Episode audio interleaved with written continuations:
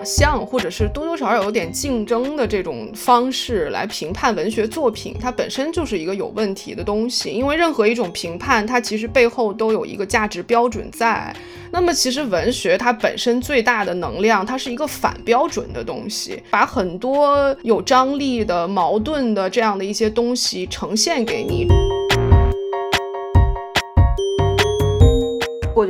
觉得恩古吉他是觉得我们说的语言会影响我们的世界观，他会觉得语言决定了一切吧。另外一些人他会觉得，那英语其实也是我们的语言，它本来就是一个历史的遗产吧，就是你没有办法把它拿掉。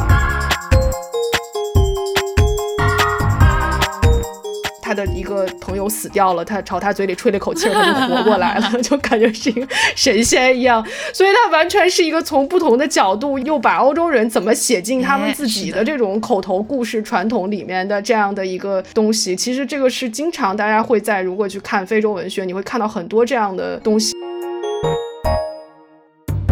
欢迎收听跳岛 FM，我是钟娜。又是一年诺奖季，诺贝尔文学奖公布结果，东非作家阿卜杜勒拉扎克古尔纳成为第一百一十八位诺奖作家。跳岛前不久做了一期非洲动物特辑，讲的是非洲大地上的动物和自然。而这一期作为呼应，我们想了解非洲大陆上的人和文学的生态，是谁在定义非洲？怎么书写非洲？书写非洲的什么？古尔纳的代表作《天堂》究竟怎么样？带着一连串的问题，我们请来两位非洲文学的研究者。一位是跳岛的老朋友胡笑然，跳岛的各位听众朋友们，大家好，我是胡笑然，我现在在北京师范大学外文学院做教师，那我主要研究的方向是后殖民理论和后殖民文学，很高兴今天能在这里和大家聊天。一位是笑然的朋友袁明清。我是明清，然后我现在在德国拜勒伊特大学读英语文学的博士，然后我也属于非洲研究学院的一名博士生，然后我主要做的也是关于非洲英语文学、东非文学。先问问两位，两位选择就是研究非洲文学的契机是什么呢？对我其实是因为在这边先来读的硕士，然后当时我们这边有开一个非洲文学的会议，后面就选择这个作为之后博士的 topic。嗯，那笑然呢？呃，我觉得非洲文学，我现在都不敢说我是真正研究非洲文学的，因为这个概念实在是太大了。我之前一直都是做英美文学，因为也在英语系，但是后来读了一些当代的非英美国家、西方国家之外的这些英语文学的作品，包括印度的、加勒比海的，还有非洲的，被其中的一些我之前读的这些英美作品里的一些完全没有的能量所打动吧，所以后来慢慢的可能就是博士论文做了一些，只能说是和南非的一些英语作家相关的东西，所以我我。对整个非洲文学的了解还是非常非常有限的，只能说是一个做英美文学的，顺便做了几个南非的英语作家。能不能就是稍微讲一讲，就是你在这些作家里感受到的能量和欧美作家有哪些就是不同呢？其实我觉得也没有特别不同吧，就是其实你发现有时候他们用英写的，其实跟英美文学这个传统还是挺相似的。但是它的这个背景，就是它的社会历史背景，然后他所关心的事情可能。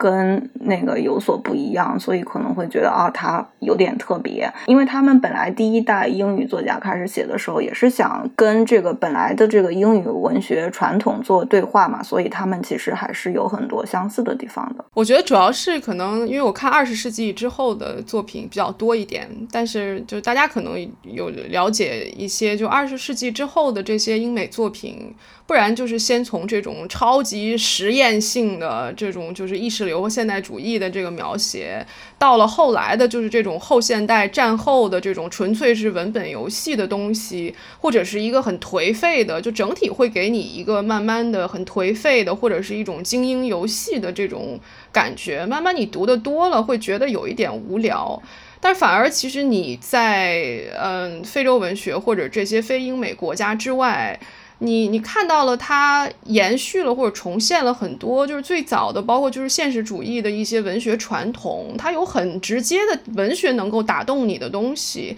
但同时它还是有那种很新鲜的这种反抗性的建构性的一种能量，而不是说像这个英美的文学到后来慢慢的就是越来越多的都在文字本身在和文字本身纠缠。我觉得这个东西其实是我觉得和我们的生活经历和我们对当下世界的这种感知是更更接近的，所以这个我觉得是比较，嗯，可能和英美作家的这个作品不太一样，或者更吸引我的一些地方。我觉得我这个我还挺能有共鸣的，尤其是现当代的英美文学，其实很多年轻作家会进行一种凝视度己式的那种自传性的一种文学。其实，呃，在他们的现实比较枯竭的情况下，读起来是没有非洲作家那种。有激情和能量以及反抗性的那两位得知诺奖颁给阿卜杜勒·拉扎克·古尔纳的时候是什么感受呢？我当时还挺惊讶的，其实我没有想到他会就是得奖，因为之前恩古吉的那个呼声很高嘛。但另外一方面就是觉得，嗯，他的这个套路也确实是呃诺贝尔奖比较喜欢的一个套路，他没有恩古吉那么左派，然后他没有那么激进。然后，而且他写的那些东西也是，也不能说现代主义，但是诺贝尔奖一一直其实都挺喜欢给那些反对自己政府的那些人。然后，然后他他在他的那个小说里面也是批判了很多关于那个考如美的政府啊什么的。所以，另外一点就是，其实之前的诺奖，呃，北非、西非、南非都有了，然后东非一直没有。然后，所以这次给东非的一个，就是所谓的来自东非的一个作家，我觉得也也是合情合理吧。能不能稍微就是讲一讲恩古吉是一位怎么样的作家？就是呼声很高，我觉得可能听众朋友们也对恩古吉不是特别了解。嗯，对，恩古吉其实比古尔纳大一些。他通常被认为是第二代非洲英语作家的代表，因为嗯，与第一代像阿切贝这种主要以反殖民为主题的写作不太一样。恩古吉反殖民的同时，也反思独立后的后殖民政府。嗯，然后他自己也是经历了好几个阶段。在马克雷雷大学读书的时候，当时刚毕业不久，他创作的就是三部曲，属于他比较早期的作品，包括《孩子别哭》《大河两岸》和《一粒麦种》。然后这三部小说主要关注殖民时期的这个毛毛土地和独立运动。然后到六十年代末的时候，他开始向马克思主义转向，这时候他的写作就比较激进，带有这个革命现实主义的色彩，同时也主要表述对后殖民政府的。一个失望的态度。他在这个期间也是获得了一九七三年的嗯亚非作家协会的荷花奖。到呃一九七七年的时候，他跟另外一名作家受邀请在一个社区编排了一个戏剧，叫。我想什么时候结婚就结婚，嗯，因为当时这个演员都是当地的这些群众，就比如说农民啊、工人啊，嗯，然后面向的对象也是这个这个社区群体，嗯，所以他就用了这个极酷有语进行创作，然后内容上呢也是比较激进的，所以这个剧在当时就是有了很大的一个影响，但也因为这样，就是恩古吉之后就不久就被政府没有进行任何审。审判，然后关押了一年，然后在这关押的时候，嗯，他在这个厕纸上，然后创作了他的第一本极酷有语小说，嗯，叫《十字架上的魔鬼》。然后他自己也觉得，就是用极酷有语写作，造成了他认识论上的一个转向。自此之后，他就一直用极酷有语写作，然后自己再翻译到英语里面。然后他就觉得，呃，翻译才应该是一个。更通用的语言，而不应该是某种占霸权地位的欧洲语言。就后面又因为各种原因，他就被迫流亡海外。然后到两千年之后，他的这个小说《乌鸦魔法师》，还有就是比较。近的最新的这个长诗，呃，完美的酒就比较依赖于吉库有语的口述传统，以及他的那个创世神话思想，就是没有在之前的那么激进。对，我就这样的话，我就感觉有一个参照系吧，让我们可以更好的理解，就是古尔纳得奖背后的一些原因。那萧然，你知道这个消息之后是什么？我可以接着明清刚才的讲，就是因为其实我。根本不知道古尔纳写了这么多小说。我原来听过他的名字，是因为他他一直是一个就是学术人员，在外面就是开会相关的，比如说后殖民研究这个领域的学术会议是会见到他说主旨演讲的。所以，包括其实，如果我们说非洲文学，古尔纳，因为他很早就到了英国。其实我们现在说他算不算东非作家，这个可能都是一个值得探讨的问题。他应该是多大？我记得六几年的时候，他可能也自己也很年轻，就到了英国，然后一直在英国接受教育，然后一直就是在英国的就是英语系里面就是做老师、做教授了。今天是学术人员，所以说他本身相对来讲，就是一个是他本人在这个西方国家的生活时间、受教育。时间也更长，再一个，他本身的这个写作和他个人的政治立场都相对更温和一点，所以这个可能是他跟恩古吉，包括谁得奖没有得奖，就背后可能的一些可能大家不会想到的一些具体的一个原因，而不是简单的说谁这个写的更好，那个写的可能没有他好，就不是这样的一个原因。对，嗯，我就记得这个消息刚刚出来之后，就有人找出古尔纳唯一一个被译介成中文的短篇《博西》，然后就说啊，他写。写的不好，不配得诺奖。所以在所谓的大众读者的眼里，什么样的作品配得诺奖？古尔纳到底配不配？我觉得两位可以给我们一些就是你们的见解。我觉得这个问题其实挺有意思的，包括前几年就这鲍勃迪伦得奖哈，就大家都感到。很惊讶，就为什么就是关于诺奖的这个讨论，好像永远都是非常的多。就大家或者是大众普遍就以为，尤其是在我们今天这种信息爆炸，包括我们的娱乐方式，可能文学越来越变成就是读长篇的文学都不再变成人们非常主要的娱乐方式的时候，就大家可能并不知道，就我怎么样去评价一个文学作品。那可能一个奖项是我是我觉得它就是代表了这个文学作品当中最至高无上的。他写的东西是最好的，可能某些作品没有符合，就是你对文学的认知，你就觉得啊，他他写的不够好。这个诺奖到底是一个什么样的标准？包括其实他们作家本身都未必是。认为就是这个奖项颁给我就是一个终身成就奖，我感到我我这辈子的作品可以寿终就寝了。我记得之前看过一个特别有意思的一个一个视频，就当年这个多丽丝莱辛拿到诺奖之后，就这个记者就围在他们家门口去采访他，就他当时是一个已经老的，就是很老的一个老太太，然后走路都行动不便，刚从那个车上下来，从外面可能从超市买东西回来，然后这记者就采访他说：“你得诺奖了。”了然后他第一反应是 Christ，他说天，然后说我已经不能就是再再开心了，因为三十多年我得奖得太多了，我没法再开心了。对，我可以补一个 补一个趣闻。我之前看的也是说，那个你会发现，很多人会发现，如果你得了癌症，或者你在生命的晚期，那你这个作家可能会有更大的概率会得 诺奖。然后还有一个说是，就是你得了诺奖，其实是得到了一个通向你葬礼的一张票，是因为就是他们会觉得你得了诺呃一些作家得了诺奖之后，他不会再写出来更好的作品了，就是批评吧，然后。然后也会有人说他其实选的并不是最好的作家，然后他选的可能是三流的作家，甚至是因为很多很棒的作家也没有被选，所以我觉得就是选还是不选，就你被选中还是没有被选中，其实都会有很多争论吧。我想就是补充一句，就是其实本身。奖项或者是多多少少有点竞争的这种方式来评判文学作品，它本身就是一个有问题的东西。因为任何一种评判，它其实背后都有一个价值标准在。那么，其实文学它本身最大的能量，它是一个反标准的东西。他把很多有张力的、矛盾的这样的一些东西呈现给你，这个是我们在读文学的时候可能给我们最深感受的。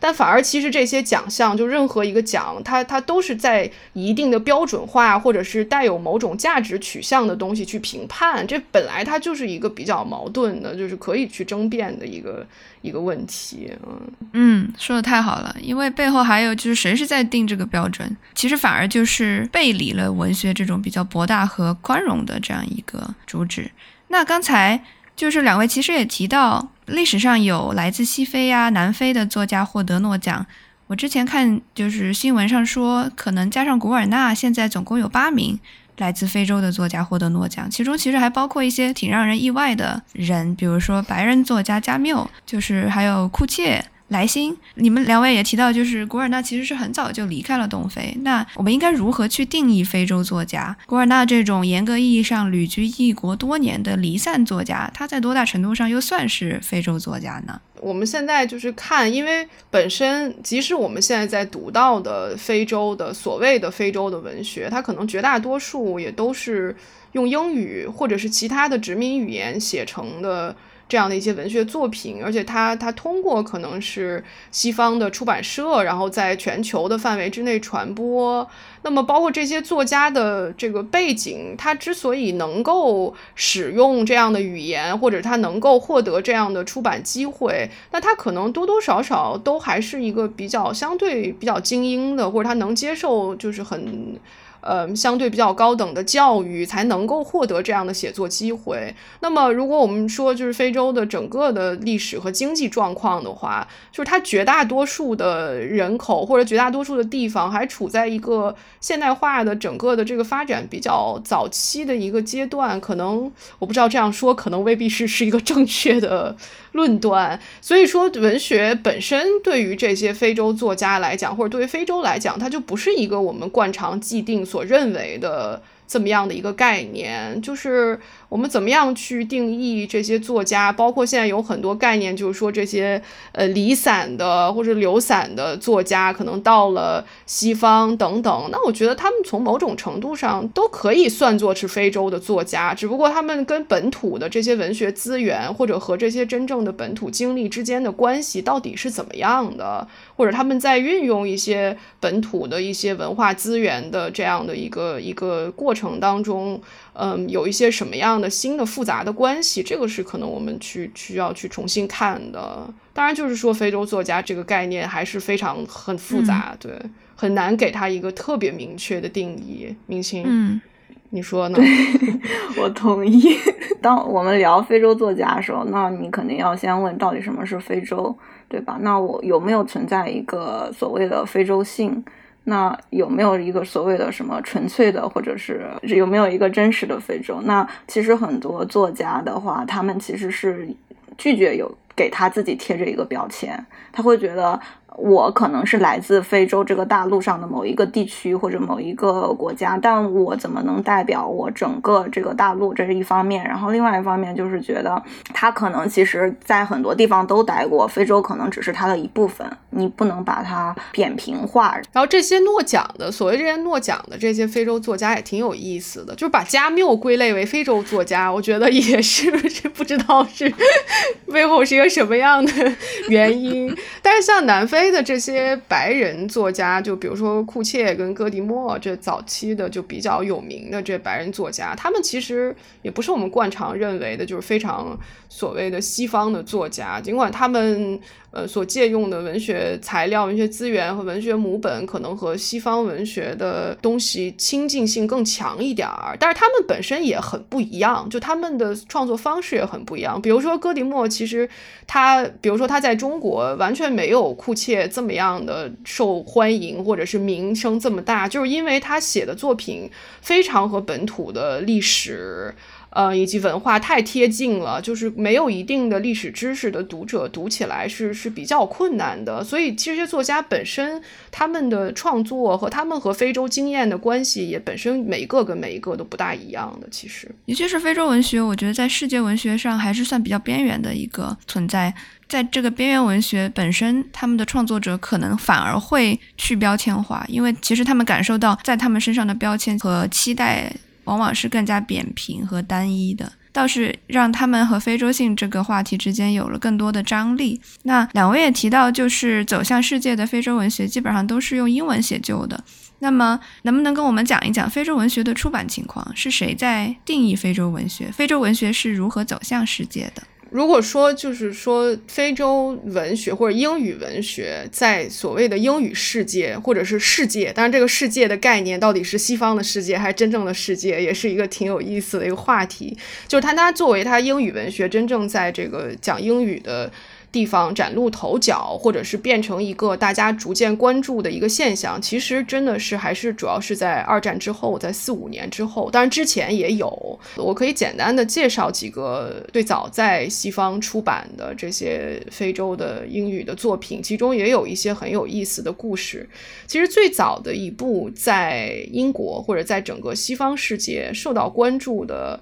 非洲的，就是真正来自非洲本土的作家的一个作品，可以叫做一个小说吧。是西非的这个尼日利亚的作家叫图图奥拉，他有一个小说叫《棕榈酒酒徒》，就 Palm Wine Drinker。这个好像在中文现在有没有翻译，我我不太清楚，好像还没有。但他是一九四六年在这个英国当时最最有名的这个出版社费伯。出版的一个，相当于是一个基于当地的这个约鲁巴的一些神话写成的一个小故事，但它可能大概也算是一个小说的形式。他当时就是说，四六年的时候，在英国受到了非常大的欢迎，而且它里面使用了一个是很多当地本土的这种神话传说的故事，另外它的风格上面，它使用的是看上去好像是一个不太会说英语的人，就这种 Pigeon English，就是挺简单的这种，而且有有一些错误的这样的一种英语的风格，所以当时受到了很大很多的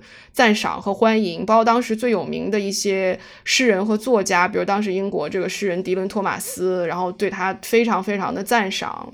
他实际就是后来有一些研究，就是看这个作品跟费伯这个出版社的出版史，就是他他其实完全是一个他呈现的样子，很多时候是被这个出版社所操控。包括这个作家就图图奥拉，他其实本人是一个他完全能够写很流畅的。英语他没有问题，但是这个出版社刻意的让他一定要把这个故事写成一种就是。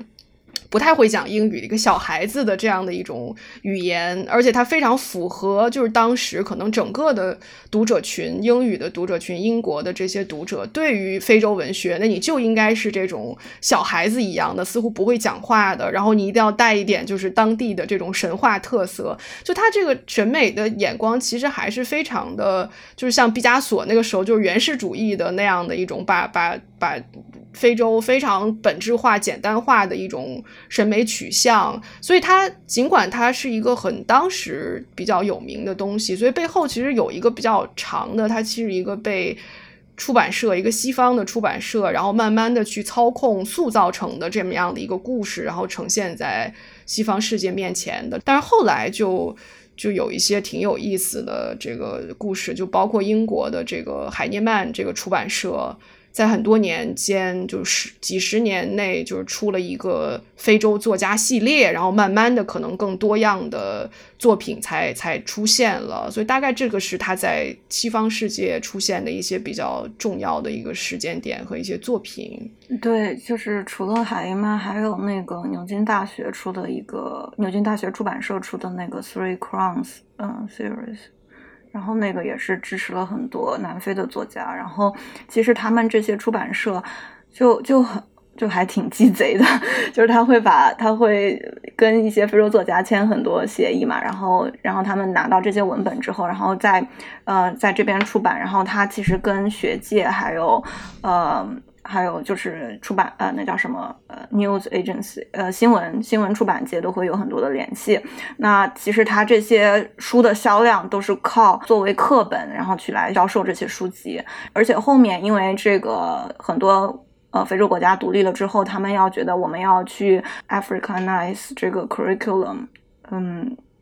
就是。嗯，将这个 课程课程非洲化，然后那他们也会去推推荐很多可能当地会呃就是所谓的非洲人来写的这些书嘛，然后那这些其实就等于是他们把他们的销量同时又再返销到非洲，然后这样来提高他们自己的出版社的盈盈利，嗯。这也是，其实还是蛮，就是一系列，因为这其实这也是跟后面后殖民研究的兴起也是直接推动了这些东西。一个是奖项颁给这些所谓的边缘作家或者边缘地区，然后另外一方面也是推动了这些书籍的流转吧。一方面我们可以说啊，那它可以促进一个所谓的泛非的一个视角，想象一个整个的非洲。然后在另外一方面，它其实也是前置了如何去写书写非洲，或者是他整个的这个历程，嗯。然后我就我之前看有一篇文章，也是古尔纳就说他小时候在坦桑的时候，他有读 Chinua Achebe 啊，读恩古吉，然后他觉得这些东西跟他的生活无关呀，他觉得跟他一点都不像，因为他成长在桑岛嘛，然后其实还是蛮呃。Cosmopolitan 就是就是比较城市化的，它会会有一个非常 urban space 啊，或者非常世界主义的这种。然后他会觉得恩古吉的书就比较，嗯，就比较那个都是关于农村。然后他觉得，哎，这跟他成长经历不太一样，他就觉得，哎，他可能也要可以去写一写。这个 很有意思，就是原来这个后殖民这个产业链是他们就是自己创造了一个需求，然后来迎合这个需求，还挺讽刺的。那两位也提到，就是那这个产业链中间其实有一个非常重要的一环，就是嗯，谁来建立这个准绳？就像我们刚才提到，我觉得奖项也是其中很重要的一部分。那两位能不能跟我们讲一讲你们熟悉的非洲本地比较有声望的文学奖，以及它背后的这个历史渊源呢？南非本地会有一些。呃，文学奖项之前有一个叫 CNA，它本地的一个新闻新闻媒体造的这么样的一个奖，它也是主要颁给英语作家。它背后的这种，尤其是在南非的这种就是种族隔离，它的它的政治局势期间，这个奖它背后是一个非常自由派的这种。嗯，政治倾向，所以他的奖项颁给的作家多半也都是带有这样倾向的这么样的一些作家，包括应该还有，我记得有这个叫什么凯恩，这个凯恩呃非洲作家奖，但这个是英国设置的。就很多这些所谓的好像是非洲作家奖项，它背后的金主爸爸就是给钱的，其实很多是 就是欧洲的一些一些给钱的地方，包括这个呃，就是这古尔纳介绍他的时候，他他给呃英国一个就比较大的文学杂志，专门给这些非白人就不同呃种族背景的作家一个这个最大的这么样的一个文学杂志，叫瓦萨菲瑞。他每年也有这样的这个小的文学奖，就是会给这个呃这个杂志投稿过的这些人。当然，所以这些都是其实是设立在欧洲的，然后给非洲作家的奖项。而且很多作家其实确实是通过这些奖项，慢慢的一步一步的获得了更多的声名，包括像布克奖啊什么的。就他他之前其实也获过一些比较小的奖项，嗯。嗯，卡恩奖也是引起了很多争议吧。然后之前也是收到，就很多人批评他，就觉得他选的那些文本都是比较呃符合。西方审美，但是呢，就是这些奖项呢，确实也是给了当地的作家很多资源。然后有些人会去批评说，这些作家啊，他怎么去迎合西方的审美啊，怎么怎么样的。当然，也有人就说啊，给我就是这些人他也要过活嘛，所以他们有时候可能也会偏向于欧美的一些出版社，因为这样的话可以给给他带来一个更大的这个 network。然后另外一方面就是，虽然说就是凯恩奖吧，它是在英国，但是它其实跟当地有很多很多联系。是这样，就凯恩奖你得奖，它会先有一个 short list，然后它会有一个 workshop，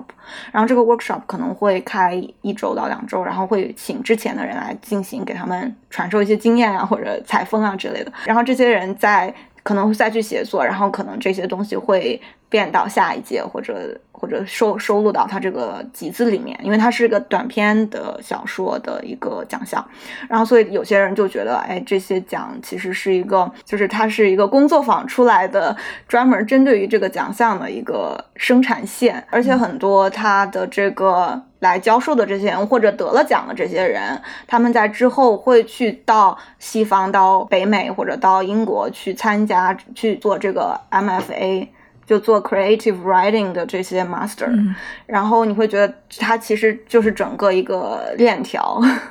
下来，可不是吗？我的的确有感觉到这个，就是好像那个阿蒂契那个非洲女作家，她也是会在她自己的故乡，嗯，然后会设一个工作坊，然后每年都做，然后前不久还和她之前带出来的一个学生。就是发生了很大的一个争分，他那个学生后来也在美国出名了，不是他还写了篇长文嘛，在讲那个故事。有兴趣的听众朋友们也可以去呃搜索一下，在中文的新闻里应该也是有报道的。那我们回到阿布杜勒拉扎克古尔纳这个非常难念的名字，我去查了一下，它其实是一个比较常见的穆斯林的名字，意思是阿拉的仆人啊。我要是说错了，两位尽管纠正我。刚才明庆也提到，其实古尔纳他在阿奇贝这样的作家的作品里没有看到自己的非洲，那么他的。家庭和成长环境是怎么样的呢？能不能跟我们简单讲一讲？因为我之前看，就是他爸爸是是识字，而且是可以说阿拉伯语的。然后，但是他妈妈也会说阿拉伯语，但是就不认字。然后他其实是在这个环境里面成长起来。然后他先学的是阿语，然后后面才是去学校去学了英语。他爸爸就是从阿拉伯商人那个地方买那种腌鱼、什么藻类啊之类的，然后再把这些东西再卖给当地人。他就觉得他其实还是受伊穆斯林影响挺大的吧。我记得他之前一篇演讲里面也说，就是他其实周围有很多很。不一样、不同族裔的人，然后他跟他们会一起上学呀，然后一起生活，然后所以我觉得这个也是可能决定了他有一个非常就比较世界主义的一个视角吧，去看待一些事情。嗯，我后来看了不少诺奖的呃媒体的报道，然后大家都会比较关注讲一讲这个桑吉巴尔岛它本身的一个历史渊源。那古尔纳他是在桑吉巴尔革命爆发三年之后离开的这个岛。然后他当时十九岁，后半生旅居英国，经历了很多身份的消散与变迁。那能不能给我们讲一讲，就是桑岛在历史上的意义，以及促使古尔纳离开故土的一个原因呢？在印度洋，当时它的这个地位还是挺重要的吧，因为就是印度洋它其实连接了中东，然后印度，然后其实还到达中国这一系列的贸易线在印度洋这一片，然后它同时还连接到非洲内陆，所以他的小说《Paradise》天堂里面，你就可以看它其实是从海岸到内陆直接到达那个维多利亚，然后它也是先是被阿曼帝国，然后后面又是这个葡萄牙。呃，占领的，然后后来又到阿曼，然后到英国殖民，然后就是后面这个三岛革命。然后他其实离开的时候已经是三岛革命之后了。他说他当时其实蛮小的嘛，然后他就觉得那他这一辈子不能就这样了，然后所以他就觉得他当时正好有一个亲戚在英国上呃读博士，然后他就说那他跟他弟弟他们两个一起。就是去英国，然后就带了四百磅，然后从比利时那边转机，然后到了英国。然后后面其实有人问过他，就是如果说让他给他之前他那个时候的自己说一句话，他会怎么想？然后他会觉得他会跟他说 “Stay at home”，就是 就是不要走。对，为什么呢？嗯，而且因为他当时是非法离开的嘛，然后所以就是在后面呃坦桑大赦之前，他是。不能再回坦桑的，所以他他当时他说他到了英国之后，他就觉得他在那儿也无亲无故嘛，然后这也是促使他开始写作的一个契机。嗯，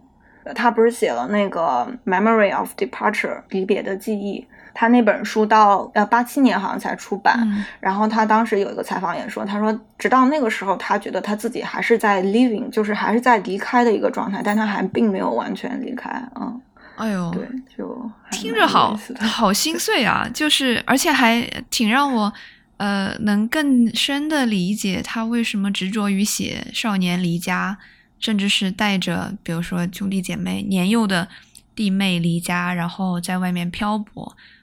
的这样一个母题，原来就是他内心可能一直有一道伤疤，就是他很小的时候被迫离开了自己的故乡，也而且也解释了为什么他其实一直在描写故乡的故事，就是而不是说像其他的像阿蒂契这样的作家会讲他和本地的一些就是思考呀什么的。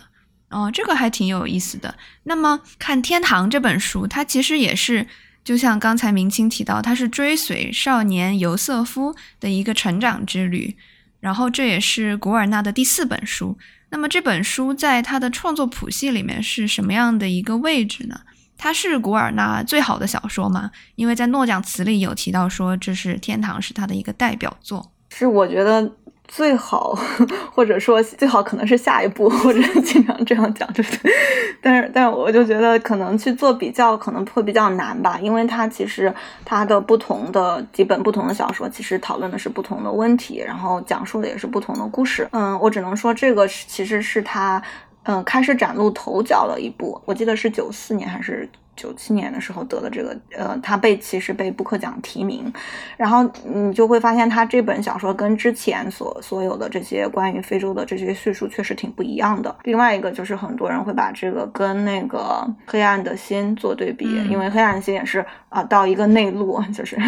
然后怎么怎么样看到了什么什么，然后我觉得他这个也是有一个这样的一个结构吧，但是它跟那个完全不一样，就是他会告诉你。他这个书里面就它有很多复杂的东西，就是你会看到很多很多不一样的人，但然后大家都互相歧视，然后后面又来了这个德国殖民者，对，然后你会就会反思，那并不是到一个真空的一个环境里面，然后他就突然间就殖民了，而是他其实是利用了当时已经已存的一些社会结构和社会关系，那他这个社当时的这些社会结构和社会关系跟后面的殖民这些关系是个怎么样的一个互动？我觉得这个也是个。比较有意思的地方，嗯，是的，对，笑然对这本小说是什么样的一个感受？我只读过他这一本小说，嗯，我不知道这个中中文的，因为现在还没有中文的翻译版，不知道中文的应该会很快出来。我想，尽管就是他得了诺奖之后，可能这个版权费要飙升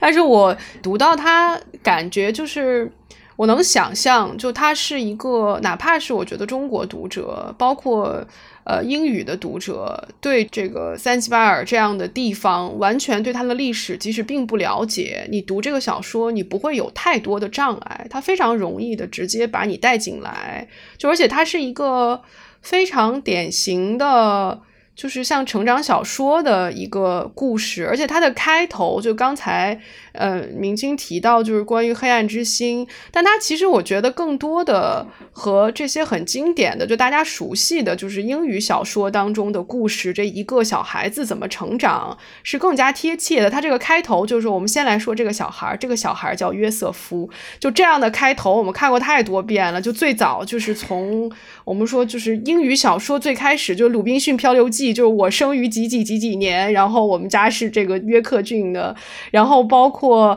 后来就所有狄更斯的小说都是这样开头的。这个小孩儿，这个大卫克波菲尔生于什么什么时候？然后还有这种就是像什么白金，这个这个这个叫我伊什梅尔，对吧？就所有的这种，我上来就给你放了一个主角，然后告诉他怎么样成长的故事。就是你会在这个模板和这个故事的叙事的过程当中，你尽管可能会遇到很多和当地的。呃，文化具体的历史相关的东西，但这个完全不会让你感到陌生。而且，我我其实第一个对他的让我觉得就是能够这个故事把我带进去的一个点是，他特别喜欢写吃的。他有大量的食物，就这个小孩小的时候，他会有大量的关于食物的描写，而且因为他是跟着后来跟着这个商人的队伍，他走到哪里，然后他都会有一个很具体的段落，然后把这些食物呈现在你面前。就是所以，他其实尽管就是真的要读进去、读懂，我觉得读者需要对这个整个的历史有一些了解，但实际上，即使你不了解，完全不影响就这个书的里面的故事来吸引你。嗯。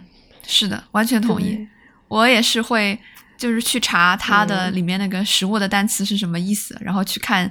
它其实会运用很多独特的词语，可能就是专有的名词，比如说描写他们的布料呀，他们的船只的名字都和我们读惯了英文的作品里的他用的词汇不一样。然后你去看，你就会发现啊，原来是。这个样子，其实这些词本身也是一个一个的密码，它可以让你看到，比如说非洲当地的植被是怎么样的。它里面不是提到一种非常美丽的紫色的花吗？我忘记名字了。但是就是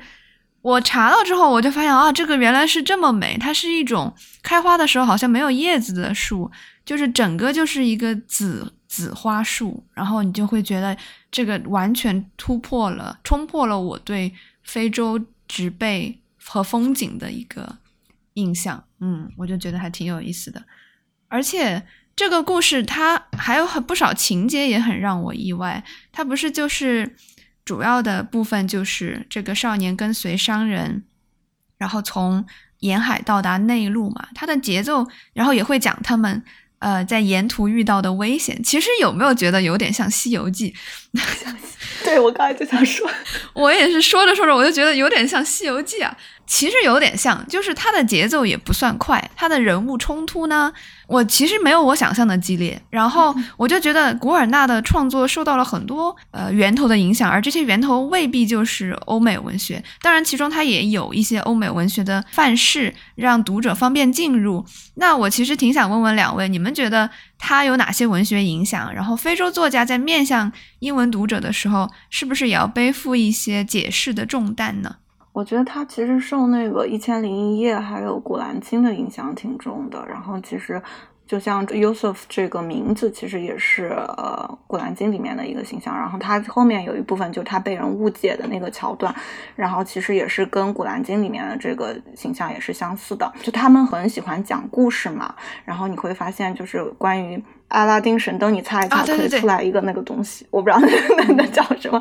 然后这个东西也会经常出现在他的叙述里面，就是他会讲啊，有什么什么镜，然后这个镜或者或者干什么怎么样的，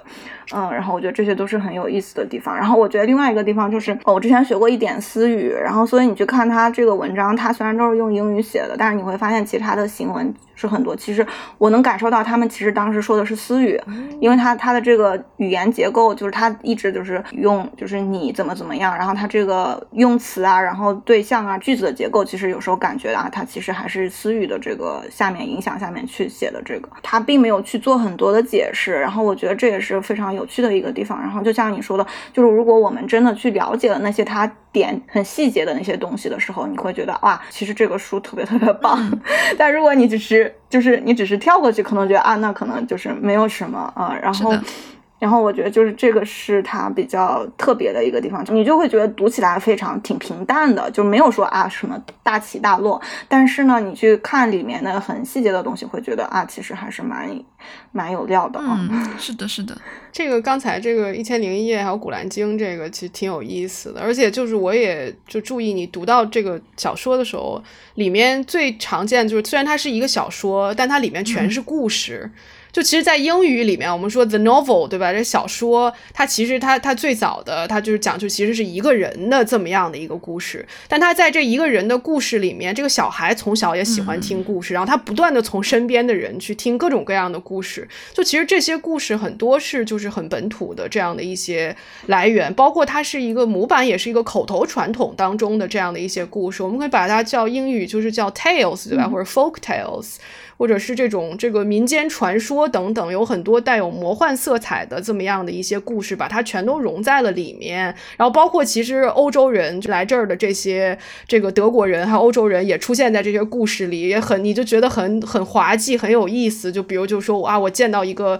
这个欧洲人，那个他的一个朋友死掉了，他朝他嘴里吹了口气，他就活过来了，就感觉是一个神仙一样。所以他完全是一个从不同的角度又把又把欧洲人怎么写进。他们自己的这种口头故事传统里面的这样的一个东西，其实这个是经常大家会在如果去看非洲文学，你会看到很多这样的东西，是特别有意思的。这个很有趣啊！其实是不是就是做了一个人工呼吸啊？看来应该是这样，但是这些商人就他们就很稀奇，就觉得这些人好像他可以起死回生，但是我又不知道他们是怎么一回事，就觉得很又害怕又惊奇，是这么样的一个感觉。这个还蛮可爱的。我记得他们还说德国人吃铁还是吃什么 吃金属？对，那个是怎么来的一个误解？我我不知道是不是因为他们当时德国人在那儿修了铁路嘛，然后到达那个 end point，然后他们要坐这个铁路，然后再从这个铁路到内陆，然后我不知道是不是因为这些。我在想是不是因为他们德国人就是西方人要用刀叉。然后刀叉送把食物送到嘴里，然后就有一部分有可能，这个也有可能，因为有可能非洲当地，因为我在看那种 YouTube 的上博主，他们上传视频，非洲当地是不是还是会用手抓吃饭？然后他们也会用一些餐勺，但是我在想，更早的时候会不会？呃，他们的用的餐具会不太一样，所以才会有这种欧洲人在吃金属的一个，这是一个很好的解释。就而且这个就是刚才明清提到，就是说像《黑暗之心》这种经典的作品，就在。可能那个时候欧洲人的眼中，他带有歧视性的，他觉得非洲人就不会说话，他讲出来的就都不是，就不是在说话的声音，包括他的行为都很奇怪。那其实就在非洲人自己的本土的人回头去看欧洲人，可能是这样，就你看到你都不知道这些欧洲人到底在干什么。对对对，我觉得校园这点提的特别好，就是其实是双方都在阐释对方，然后但是。很长一段时间都是西方在占领这个对话，那现在就是像古尔纳这样的作家，他也想用他们的角度来阐释欧洲人的行为。就是其实有人说他这个就 Paradise 也是，因为他其实他写作之前也会做很多研究嘛，然后他会去搞呃搞看一些史料啊之类的，然后就有人说他这个其实也是受另外一个，就是他有一个非常有名的那叫奴隶贸易商叫 Tip Tip。然后那个人就他当时写了一个自传，有一个传记吧。然后有一些人有，就是一九零几年吧。然后有人说他其实可能也是跟那个有一定的互文性。嗯嗯。那提到这个商贸啊，这个尤瑟夫男主角他就是因为父亲无力抵债、无力还债，于是就被抵押给了商人阿奇兹。然后他管这个阿奇兹叫叔叔，其实他们之间没有什么血亲关系。那这本书很大一部分就是在讲尤瑟夫跟随阿奇兹跋山涉水的一个贸易之旅。他也对商团各色人等啊，就是保镖呀，或者说翻译呀，有非常活灵活现的一个描写。我就感觉，呃，以阿奇兹为首这些商贸成员，他其实或多或少，要不然就是有一些学识，有一些信仰，他也有自己的残忍和道义。他和本地的那些。人部落里的人呀，或者说那些嗯内陆城市的居民是有很大的不同的，所以他是一个非常独特的人群。那明清也提到说，其实古尔纳自己的父亲也是一个参与商贸行为的呃一员。那么就想问问，为什么呃古尔纳会选择用商人作为一个主要人物之一？你们觉得有什么用意吗？我觉得可能是一个比较好的切入的视角吧，就比较 容易写他这个这一路是怎么经过的嘛。然后，然后另外一个方面就是你可以看到他的商队里面其实既聚集了很多不一样的人，然后而且不仅仅是。呃，海岸的人，或者不仅仅是东非的人，甚至还有北非过来的，然后还有整个很多不同的族裔的人都加入到他这个商队，然后他们在这之间也会有一些不一样的地位啊，然后不一样的角色呀。我觉得有一点比较有意思，就是他们到内陆了之后，然后我记得他们。到有一个地方，然后那些人不愿意让他们进，然后他们又花了很多钱，还是不让他进。然后那些人就说啊，是因为之前他们之前的那些商人不守信用。这些人本来以为就是内陆的人是呃不够文明的，然后然后结果发现这些内陆的人觉得他们不够文明。然后我觉得这个其实是一个反挺有意思的一个。一个张力吧，然后另外一方面就是你会发现他后面回到海岸之后，然后他要他要去筹钱，然后这样可以有很多借贷关系，然后他怎么去筹钱，然后再进再继续他的这个商队，我觉得这个可能就又联系到整个印度洋海岸的整个金融体系啊，对，然后我觉得这个其实都是一个非常在地的一个描写吧，就是当时到到底是怎么回事啊，是怎么发生的嗯。我觉得就是一个是它的流动性，就他想写旅旅途或者是旅程，一个人在一个路途当中遇到的各种形形色色的人，这个可能很多文学作品当中都写到。而且他是一个小孩子，很多时候他慢慢长大，他是一个旁观者的一个形象，反而他能看到就是在一路的旅途上能够看到，呃，他想描述的各色各样的事情。所以可能商人或者商队是一个很。具有优势的这么样的一个视角，再一个就是他他描写的其实是殖民之前，就是受到欧洲殖民力量呃完全控制之前的这么样的一个商贸的情形。我觉得这个本身它其实就是一个带有很强创新性的或者是本土性的一种描述。在欧洲的叙事里面，这个在殖民之前，非洲当然都是属于野蛮的，是没有文明的，而且他他把这个这个殖民者就欧洲人来当成了。最后的一个开放的结尾，就它整个其实已经是一个非常繁荣的这样的一个贸易路线，就它能够顺着这样的这个贸易见到不同的人，而且都充满着这种生命活力，所以我觉得它本身的这个选角也是挺挺有意思的一个一个对它在这个受到欧洲殖民之前的影响所呈现的一个社会的一个状况，我觉得也是挺有意义的，嗯。对，我就觉得这本书很薄，但其实它非常有野心，描述了很多，呃，殖民者和被殖民者之间的关系，以及就是你们提到的那个金融体系，其实是非常重要的一个。就任何文明，它都是中流砥柱呀，它其实是非常雄心的来处理了一个很难处理的问题，然后用商人还有小孩子这个非常举重若轻的一个视角。这么说说，我突然觉得应该回去再好好看一下，里面肯定还有好多东西 我们都没有注意，看一遍。这种沟通上的隔阂与杂糅，对古尔纳的创作以及非洲的文学留下了什么样的印记？因为这个小说其实它像你刚才说的，就是它。翻译它本身变成了这个小说里的一个一个主题和内容，就尤其是对于商队来讲，就是他选择的这个商队的这个设定也是特别有意思，他把很多呃有意思的问题都能带进来。就对于他们来讲，他们翻译是格外重要的，或者是说语言它可能更多的抛弃了它很多其他的功用，就是它的交流功用和信息的传递变成了最核心的东西。嗯，我记得有一点是他们到内陆，其实内陆也有一个苏丹国，对。对，然后有可能，我猜有可能一个是斯语，一个是阿语，然后可能还会有一些当地语言的这样的翻译。嗯。他的创作这个里面的话，就像我刚才说的，就是其实你会看到一些私语的痕迹，虽然是用英语写的，但是你能看出来他其实是把私语翻译成英语这样写的。但是，但是他有时候会保留私语，然后同时也会有阿语的出现，因为本来私语里面也有很多阿语的词嘛。跳出这本小说，坦桑尼亚以及非洲文学界，你们觉得他就是就你们在你们的观察范围内，他们对古尔纳得奖的这个消息是什么样的一个反应呢？我觉得大部分还是比较开心的嘛，就是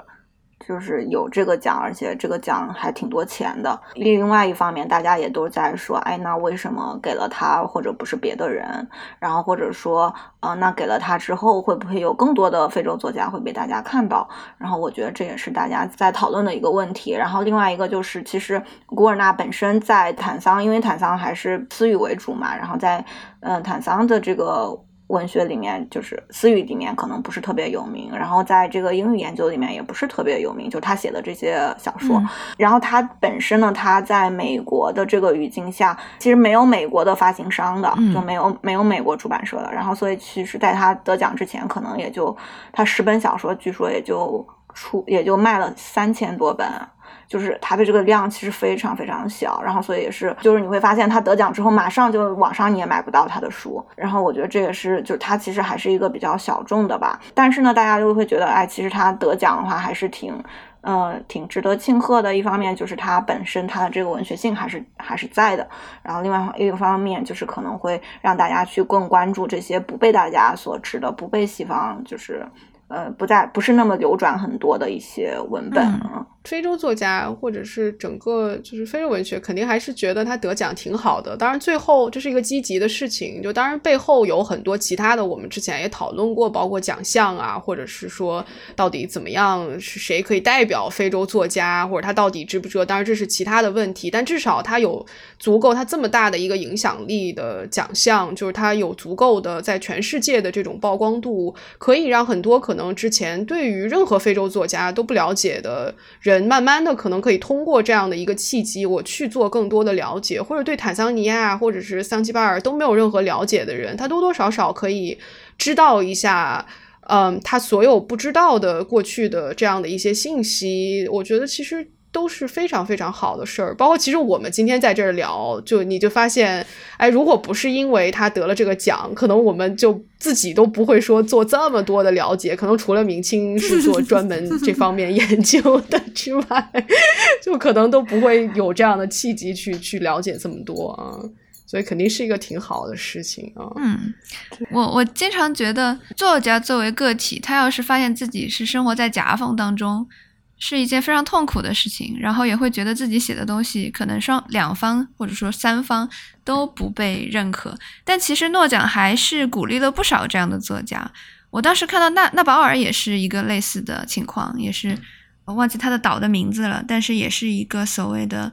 嗯比较边缘的一个地方。然后他也是有很多跨文化的经历，石黑一雄也是这样。所以其实诺奖的这个。呃，他想要坚持的这个世界视角，还是对鼓励这样的世界夹缝中的人以及世界的交流，还是有很大的帮助的。这点还是感觉不可否认的。就是一方面，当然就是说，他他确实是代表了某些可能之前没有听到的声音，还有来自不同的文化或者是边缘地区。但另外一方面，就是呃，作为读者，当然也要看到他们这些得奖的作家，就是他们的身份，包括他们可能跟本地，当然他作为可能本地的代言人，或者对世界各个地方对他们那个地方不了解的人。呃，有了一个打开了一扇门或者一个窗口，但他们自己其实跟本地的关系也是很有些非常的奇怪。包括你像你刚才提到，就是奈保尔，他很多人他在本地受到很多很多的批评，就是说他对他的故土的描写是是他憎恨那个地方，嗯，就他不觉得他爱这个地方，所以也是有很多问题的。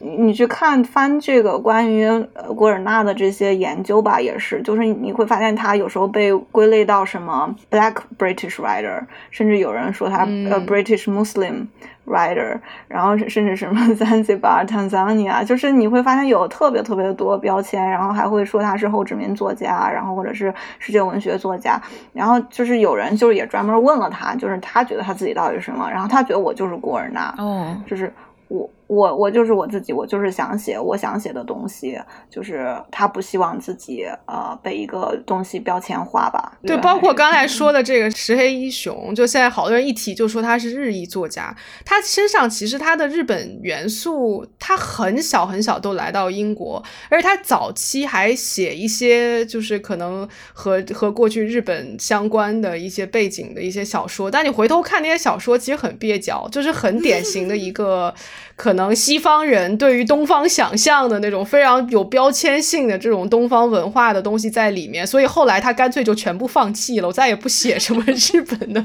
背景的东西。所以就其实就是有时候他还是一个市场，就是奖项的作为一个市场，包括他的书籍宣传等等，他被塑造成了某些人。但其实你你回头去看，在这个标签背后，可能就跟这个标签之间还是有有很大的差别。包括我觉得他们做。家自己，我相信他们也应该会对这些事很困扰，不然古尔纳可能也不会说，就我我就是古尔纳，我也不想要这些标签。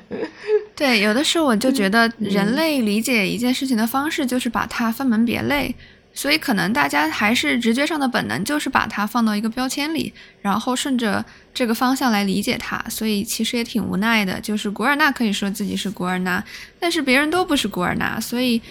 大家都需要通过某一种途径来理解它，就像我们今天试图从多个方向来看它一样。我觉得这个还挺有意思的，可能就是它永远会在张力当中，它也其实也需要这种张力来思考自己写什么样的东西，自己是什么样的作家。我还有很多关于非洲的问题，一个是。非洲作家他们主要采用哪些语言进行创作呢？他们的比例大致是怎么样的？比例这个真的是，如果是个数据，真的完全不知道。而且我我们可能呃更多的都是接触到的英语作家，但确实英语作家在全世界的阅读范围和他的知名度一定是更广的。但是就是其实最早刚才就是明清也提到，就是恩古吉像这样的就比较激进的作家，他其实非常有名的这种他的这个主张就是让。非洲作家使用本土语言去创作。那么这个东西，那明清你你再接着可以多介绍介绍，跟我们讲讲，就是他关于就是这本土语言的这个想法大概是一个什么样子的，或者后来发生了一些什么变化没有？对我我可以接着就是关于本土语言这个，因为我也是做英语的，其实我不能代表他们来讲，但是我就是我只能讲一下我知道的这些。其实有就是他们有很多大部分还是用英语写作嘛，就像刚才我们提到英语、法语或者普语，因为这些的话他们会涉及会有一个更。大的网络，这样的话，他可能生活也更好过一点。然后，但是另外一方面，他也确实有很多用本土语言写作，就是，嗯，像诗歌呀、小说啊这些，其实都有。然后，私语其实私语文学也是一个特别大的块儿，就是它其实有很多很多东西。然后，然后因为因为它本身也是涉及的国家和说这个语言的。人和地区都很多，所以它还是挺挺广泛的。然后你像南非这边也有很多用当地语言，我记得还有一个用收纳写的，用少纳语写的。小说也是非常有名，然后这些其实有的是有被像《恩古吉》一样有被翻译成英语，但是这里面也有很多问题。我之前也碰见一位作家，然后我也问他，我说你就是你写作的时候为什么用英语写作，或者说怎么想的？然后他说他其实写作的时候并不会去想他要用什么语言，他就是想到什么语言就写写下来嘛，到时候再去润色。然后他会觉得你写英语的话，可能也不仅仅是面对西方市场，因为他来自一个非常小的国家，他是马拉维的。那马拉维他们不可能就是有发行很多嘛，那他要如果想要别的地方的作家、别的非洲作家或者读者去看到他的东西的话，那他也是用英语来写。然后，但是他这个本土语言也确实可能跟当地人。可能更贴切，但是但是另外一方面，你在在肯尼亚的话，就是因为有很多的本土语言，不只是斯语，还有 Kikuyu 语、罗，还有就很多当地语言。那他们其实也有用这些语言写作，但是这样的话，可能就是限制在某一个地方。然后他们会有的，就是像这新一代的，就是像宾尼安嘎瓦娜娜，他这新一代的这就所所谓的。第三代或者是第四代作家，那他们会觉得我的 mother tongue 是我的妈妈说的话，但是我有很多就是我可以说的，就他们成长的时候，成长的背景就是有 multilingual，那他可能有很多语言混杂在一起。另外一个就是你虽然说。呃，恩古吉他当时用 Kiku 语写作，当然有人也说他其实他用 Kiku 语写了之后，他改变了 Kiku 语，因为有很多词可能 Kiku 语里面没有，然后他会把英语的词引入到 Kiku 语。那在这个过程中，其实它是一个就是相互变化的过程，所以我觉得这个其实也挺难分，就不能说啊，你写你用英语写你你就不 authentic，或者你用当地语你就一定 authentic。我觉得这个其实是一个挺就是挺有争论的一些一些点吧，啊。啊，听了之后觉得这些作家好辛苦。而且回到就是刚才我们说到的，就是他他其实就现在这可能不光是一个非洲作家的问题，是全世界所有的作家可能都要面对的。就是说你是的，其实你不管在语言的选择，还有什么很大的一个程度决定于你的这个出版的这个产业链，包括这些作家都要吃饭，对吧？就你的哪里，包括你的出版社是哪里会需要支持你，然后你要面对的是一些什么样的读者群，这些读者群能不能给你带来相对就是稳定的经济收入？我觉得这。这些都还是比较重要的问题，就包括像白人作家，就之前就是我知道，比如说库切，他很早期的时候，他写小说。那他其实是最开始他是考虑要在南非本土的这个出版社出版的。那他最早的这一版就是呃最早的这些小说，它有一些里面的那个对话其实是用本土的那个就是荷兰荷兰殖民者的那个语言，就阿非利加语 （Afrikaans） 写成的。那么就是因为他跟本土出版社的这个沟通，包括他可能，因为他其实当时就是很很激进，就是觉得我。呃，就是像明清最开始提到的这个产业链，就很多。我如果在西方出版，西方会以更高的价格再卖回到本土，这是一个就是说非常可怕的一个剥削的一个出版产业。所以他决定就是库切，就是说我我想在本土出版。但但是在本土出版，他遇到了很多各种各样的阻力，所以他这个小说一改再改，然后当中所有的这些就是阿非利加语写成的这些本土语言就全部被删掉了。就我们看到的都是他后来可能在这个非常漫长的写就是沟通的过程当中，然后最后在西方出版社，那我只能全部都用都用英语。所以这个很多时候。一方面是作家自主的选择，另外一方面可能他确实一直在受制于很多外部的这些因素。就我使用哪种语言，可能更让我，呃，去以一个更怎么说有有发展性的方式去继续持续的出产或者是写作。就其实这个对作家的选择挺重要的。嗯，我前段时间刚好听到。扎蒂·史密斯他在说，他在写作的时候要思考的三个问题就是自我、语言和世界。其实想想看，出版也是这样一个事情，就是作家也要面对自我、呃语言和世界这三个事情。那库切这个例子就非常典型的说明了，就是来自世界，就是他者的这样一个压力是非常大的，可以完全很大程度上的影响你最后的成品是什么样子。哇，想想还是真的还挺复杂的，感觉亏到了出版世界冰山一角。关于那个出版的问题，就是非洲本土也有自己的出版社，通常就是能够生存下来的这些出版社，通常都是出教材，卖的好的那些书也可能也是跟教材有关的。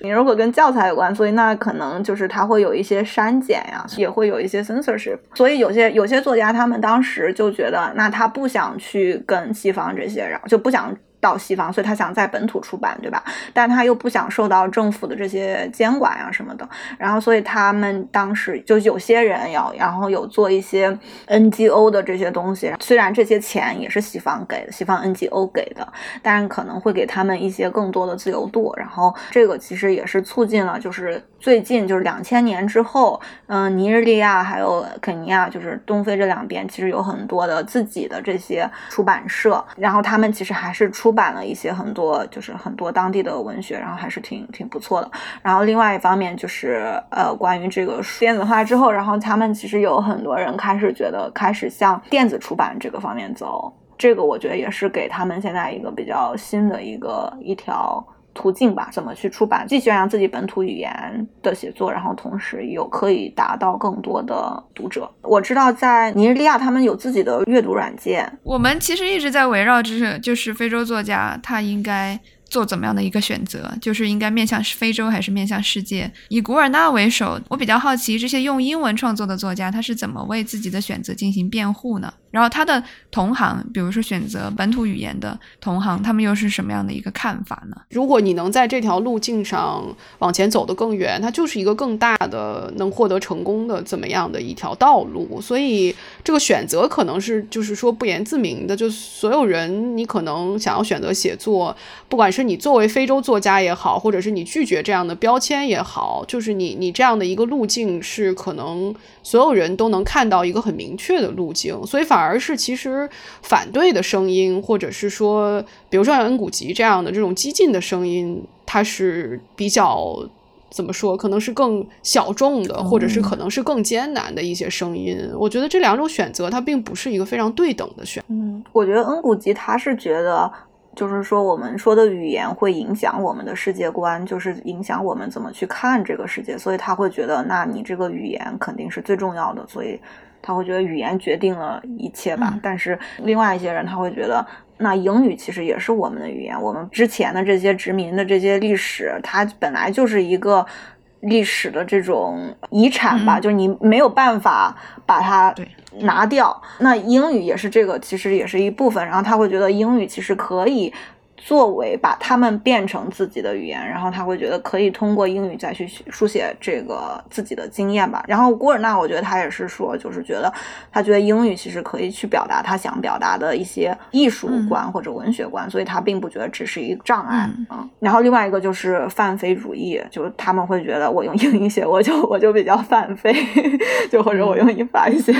就可能我。就是不仅仅是一个国家了，因为他们会觉得我们不应该有一个 national literature，而是说我们应该有一个更广阔的视角，然后去达到更多的读者和人。嗯，因为我觉得，其实，在我我们在讨论非洲的时候，往往是按这个州来讲，而不是说会，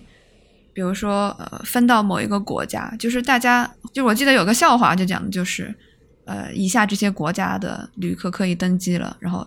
最后念出了非洲，这似乎是一个，我以为他们会更。强调自己的这个国家的一个身份，所以其实他们也比较喜欢有一个这样一个泛非的主义，可以跨越国与国之间的边界来形成一个洲际的一个团结，是这个意思吗？我觉得也是看泛非主义本身的这一个演变吧。就可能刚独立的时候，泛非主义其实挺流行的，然后后面到七八十年代，你会发现大家就有比较分崩离析，然后甚至每个国家之内也会有很多内战呀。然后你像他们当时还想成立东非联盟，然后。这个也没成，其实后面，但是你最近这几年你会发现，其实泛非主义可能有一个。兴起吧，就是大家可能会更觉得，哎，我们应该有一个共同的这个目标。然后现在其实南非有高校也开始教私语了，嗯，所以就是可能也是一个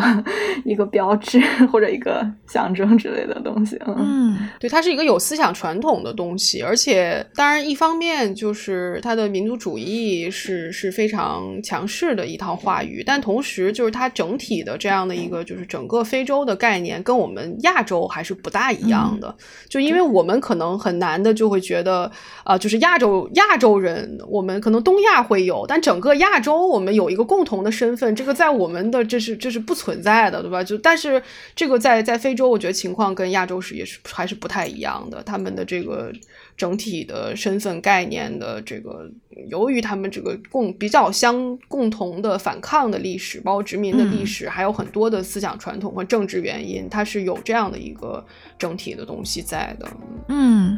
那这个很有意思。那节目的最后，就请两位各自分享一本你们最近读的书吧。哦，我最近在看一本书，但我还没看完。然后是，反正它是一个女作家写的一本科幻小说，发生的地点是在尼日利亚的雷狗斯，呃，拉各斯。然后这个小说的名字叫《拉贡》，就是泻湖。然后它讲的是一个带有科幻性质的，然后新人来啊，然后他们在这个空间里面，然后跟当地的一些发生的一些故事。然后我觉得特别特别，还挺有意思的，嗯。借着这个，我能再问一句，就是两位都提到非洲现在就是科幻有一个比较热闹的一个场景，大家都在新兴的很多作家，这个是怎么来的？它的契机是什么呀？对，我觉得可能他也是想跟，就是美国其实这个科幻传统已经很久嘛，尤其是关于呃非裔美国人写的这些科幻，其实有很长传统。一方面他是想跟美国这边不一样，他觉得我们跟你的这个历史传统其实呃这个也是不一样的。然后另外一方面就是他们也是通过这个来思考，就是科技到底会怎么去改变非洲，或者带来什么样的内容，或者科技会在这个里面扮演一个什么样的角色。我觉得他们也是通过这些。写作可能去思考这样一个问题，那么未来的非洲将会是什么样子的？然后